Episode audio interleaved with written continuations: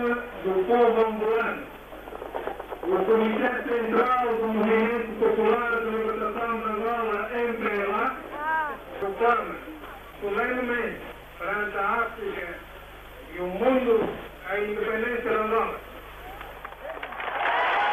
11 de novembro de 1975, o primeiro presidente de Angola, Agostinho Neto, proclama a independência. Depois da constituição do primeiro governo, das decisões mais importantes, aliás, esta, a decisão vinha já da Conferência de Bicesse, em, em Portugal, é que esses três exércitos deviam constituir um único exército. Mas, eh, passado, depois de declarada a independência, passado alguns meses, não houve entendimento entre nós, os vários movimentos, então cada um ficou com a sua tropa e queria utilizar a sua tropa. Lopo do Nascimento, primeiro chefe do governo de Angola entre 1975 e 1978. A, a tropa da FENALA depois chegou a uma altura que parou. Alguns vieram para o MPLA ou para o, o, o exército que, está, que o MPLA criou, o Exército Nacional, e outros uh, aposentaram-se como militares e tal. Então, praticamente, uh, as negociações e os conflitos eram com a UNITA, fundamentalmente. Quando, nós, se, quando se declarou a independência, declarou-se aqui como República Popular de Angola. E esta parte e esta parte também declararam. Estava incluindo a Cabinda. Estava, estava. Estava incluindo. Não vê a cor de cabinda. Está aqui, é desta cor. Mas estes dois criaram uma, outro, uma outra república. República Democrática de Angola. Eu mal percebo que até hoje o poder político não tenha pensado em encontrar um, um estatuto que não fosse de uma mera província como qualquer outra dar uma oportunidade para as pessoas se pronunciar se de facto querem continuar a ser angolanos, querem continuar integrados em Angola, ou se querem encontrar um outro estatuto por via da autodeterminação. Portanto, acho que não seria o fim, Angola não ia desaparecer se dessem a possibilidade de os cabindas se poderem pronunciar de forma livre. Martinho da Cruz Nombo, antigo vice-governador de Cabinda, entre 1995 e 99. Muito pouco se fez, dita água potável, eu já nem diria potável, pelo menos que tivesse água, ainda que fosse suja a nível das torneiras. Falta de combustível, Cabinda que é um que produz petróleo, há falta de combustível. É justamente aquele velho ditado português que em casa de ferreiro espete de pau. Como é que nós todos vemos aí no alto mar, tanto petroleiros a transportarem milhões de metros cúbicos ou de barris de petróleo, não temos um, um pouco de petróleo. Sempre que há eleições é quando as pessoas se recordam e vão lá renovar tanto, as suas promessas. Eu não estou, sinceramente, esperançado numa, numa melhoria. Para cá bem exatamente. Poderíamos ter continuado a guerra mesmo que fosse de baixa intensidade, mas teria uma grande capacidade de criar instabilidade em toda a extensão do território nacional. E conseguimos encontrar um consenso e avançamos para a via do diálogo. E cá estamos hoje, com a UNITA forte e recomendável. Os compromissos que foram assumidos nessa altura foram violados ou, ou cumpriu-se com, com tudo? Globalmente, posso dizer que o acordo foi cumprido, com exceção de uma de um dossiê foi sobrando dos acordos precedentes, desde desde Bicesse, passando por Lusaka e Luena, foi a questão da reinserção social condigna dos ex militares. Pensamos que não pode haver reconciliação quando há uma carga eh, política e ideológica enorme sobre o aparelho do, do, do, Estado, sobre a administração pública. Deviam prestar atenção a, ao gesto da direção da UNITA e teve o bom senso de evitar que as pessoas fossem para as ruas a reivindicar aquilo que foi uh, a vitória da UNITA na, nestas eleições. Contrário, a UNITA seria hoje o poder, mas seja como for, estamos prontos para as próximas pelejas, temos uh, eleições autárquicas à vista, temos as próximas eleições de 2027. Paulo Lucamba Gato, general da UNITA, liderou as negociações de paz com o MPLA após a morte do líder histórico Jonas Savimbi.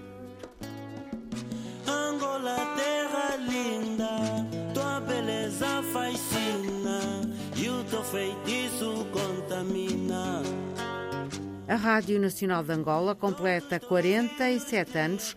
A 8 de dezembro, Guilherme Mogas e Luísa Fansoni, pioneiros da rádio, recordam tempos conturbados. Tive a particularidade de estar num sítio que, que, era importante para o país, que era a emissora oficial de Angola e depois Rádio Nacional de Angola.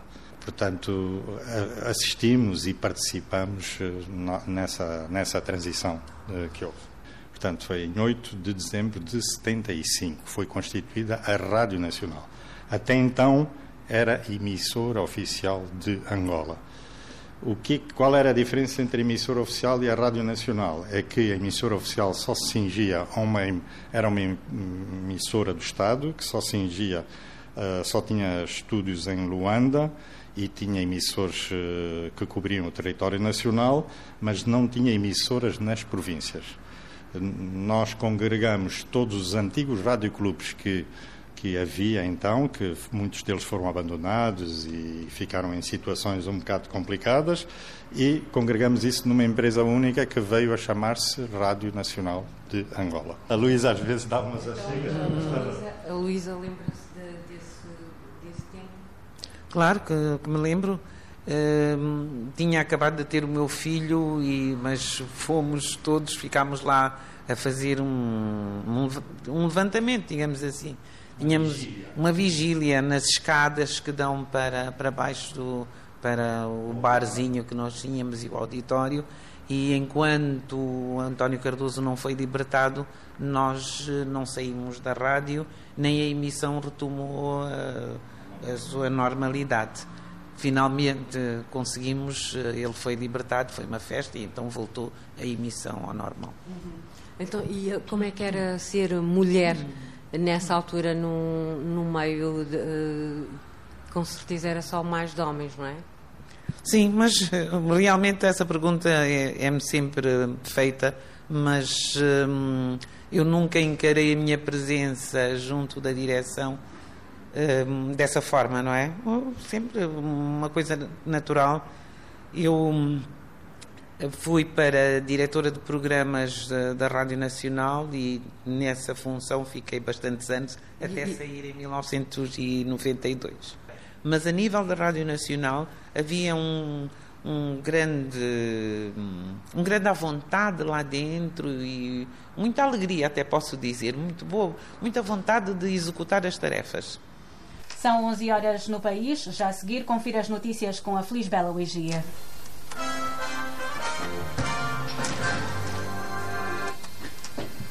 Cerca de 3 mil empregos vão ser criados no Zaire no setor da aquicultura pela empresa Capesca. Eh, nós temos neste momento em vista um programa de modernização e expansão do sinal a nível de todo o território nacional. Eh, a primeira tranche foi já aprovada por Sua Excelência o Sr. Presidente da República e com isto vamos atingir eh, uma média de 97% da população. Angola é um país muito grande. Se formos a levar o sinal em frequência modelada, torna-se muito difícil utilizar todas as plataformas modelares de emissão para que a nossa programação consiga chegar a 97% de todo o território nacional. Sente alguma dificuldade, alguma interferência do, do Poder eh, Central? Absolutamente nenhuma. Nós pautamos pela informação, pautamos pela educação, na altura das eleições, pela educação eleitoral também. E então há muito pouca, há muito pouca, diria, não há nenhuma interferência do poder eh, do governo em, em relação ao órgão como tal, apesar de ser um órgão público. Pedro Cabral, presidente do Conselho de Administração da Rádio Nacional de Angola. A Rádio 5 é o quinto canal do Grupo Rádio Nacional de Angola. A Rádio 5, curiosamente, no dia 11 de novembro, vamos uh, celebrar os 27 anos de existência do canal. É um canal que trabalha 24 sobre 24 horas, uh, totalmente focado ao desporto. Fale-me desse parceria que vocês têm com, com a Antena 1. Bom, um, nós temos um, a Antena 1, na verdade, como, como uma escola. Então, o pessoal da Antena 1 tem os seus noticiários, então nós procuramos uh, captar os seus noticiários e depois retransmitimos aqui. Alexandre Diniz, chefe de produção da Rádio 5.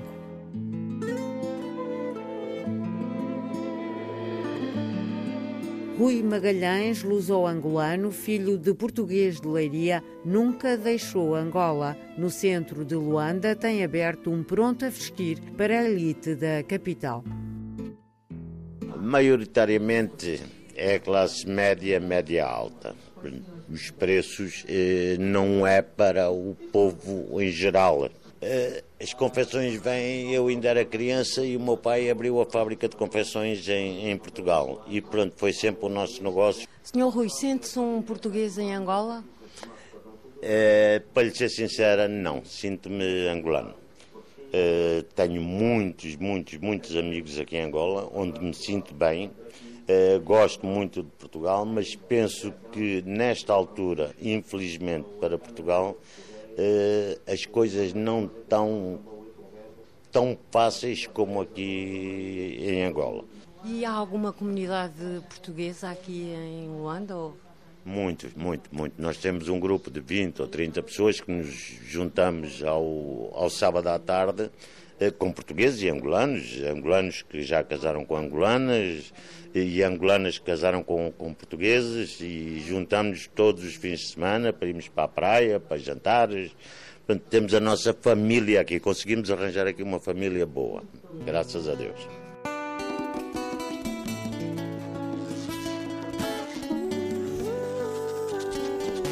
O sistema de saúde em Angola, é, Angola é um sistema de saúde falido, é um sistema inexistente não existe uma relação entre o sistema de saúde primário, secundário e terciário.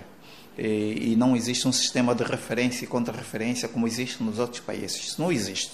E, e porque temos um povo muito pobre, que não tem dinheiro para comprar medicamentos, nem recursos para fazer exames. Então, a tendência da, da, população é vir para um hospital onde eles encontram esses recursos. Uma pesquisa de plasmódio, que é a famosa gota espessa, que é um teste para saber se um doente tem malária ou não tem malária. Uh, nós estamos numa zona endêmica de malária, vivemos numa zona endêmica de malária e nos postos de saúde muitas vezes não se encontram, não, não encontram isso. Evoluem para insuficiência renal em Angola, os hipertensos, diabetes, só porque não têm dinheiro, eles têm que optar. Com pouco que ganham, comem, ou se comerem não vão comprar medicamento. Os médicos que trabalham na função pública são médicos extremamente pobres. Repito, extremamente pobres. Nós temos médicos que não têm dinheiro para comprar um carro, que não têm dinheiro para comprar uma casa. Nós temos a maior parte dos médicos angolanos não tem dinheiro para comprar um carro, não tem dinheiro para comprar uma casa. E quando recebem os seus salários, 15 eh, ou 20 dias depois já não têm dinheiro, já não têm dinheiro para sobreviver. nós vivemos de um pauperismo terrível.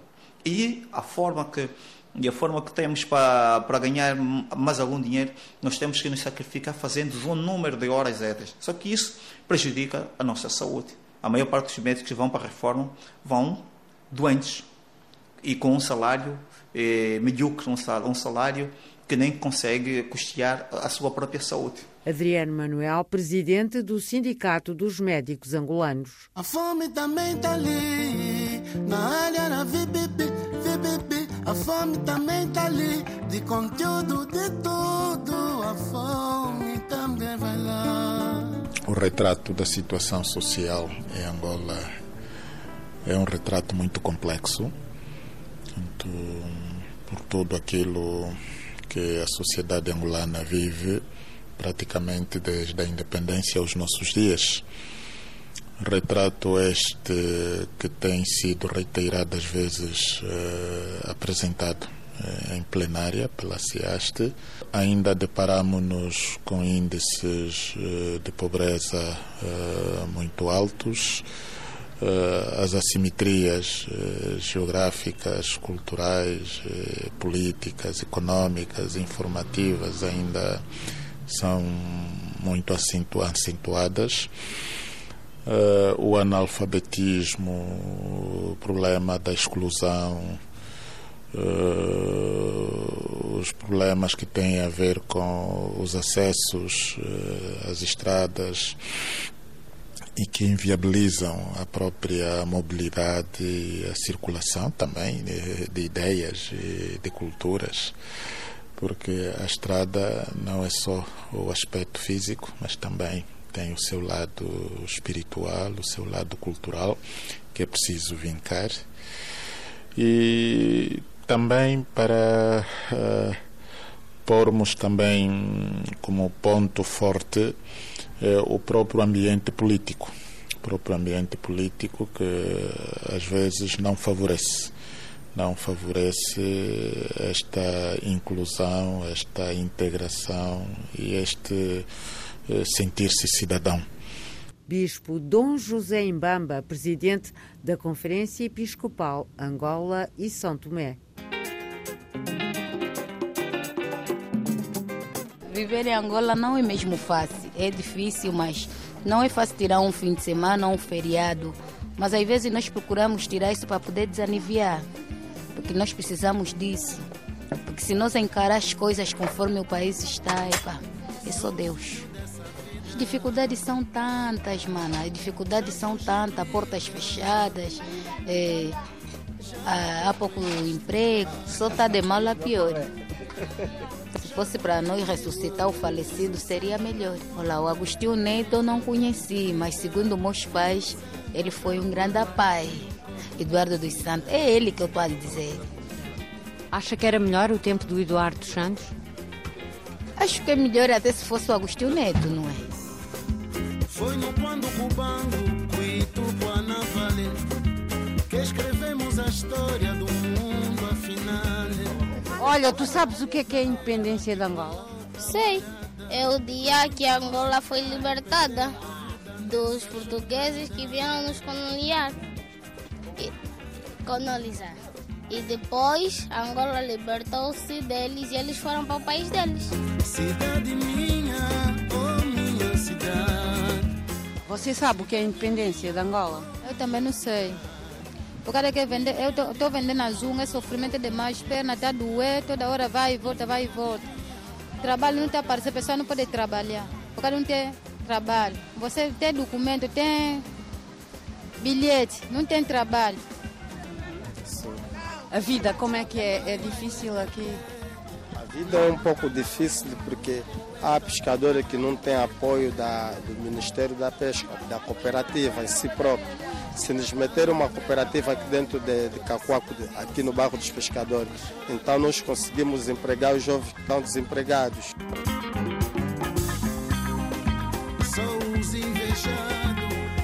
O que é que ele pensa em Angola? Mãe, eu também. Tinha conversar com ela, explicar na mãe, estamos me afirmar. Tem endereitar o país, então fala isso. Já estudamos até a oitava classe, estamos aqui, já não estamos a aguentar mais. Será que é isso? Mamãe, queremos só para baixar sua alimentação, comida. O país está mal. É, as coisas estão caro, tudo está caro, mamãe. Queremos baixar só a comida e a hospital, tudo fica em linha. É que nós queremos. A democracia. Nos dá também emprego, trabalho, mamãe. Hum, é só isso. O tempo para falar chega, mamãe.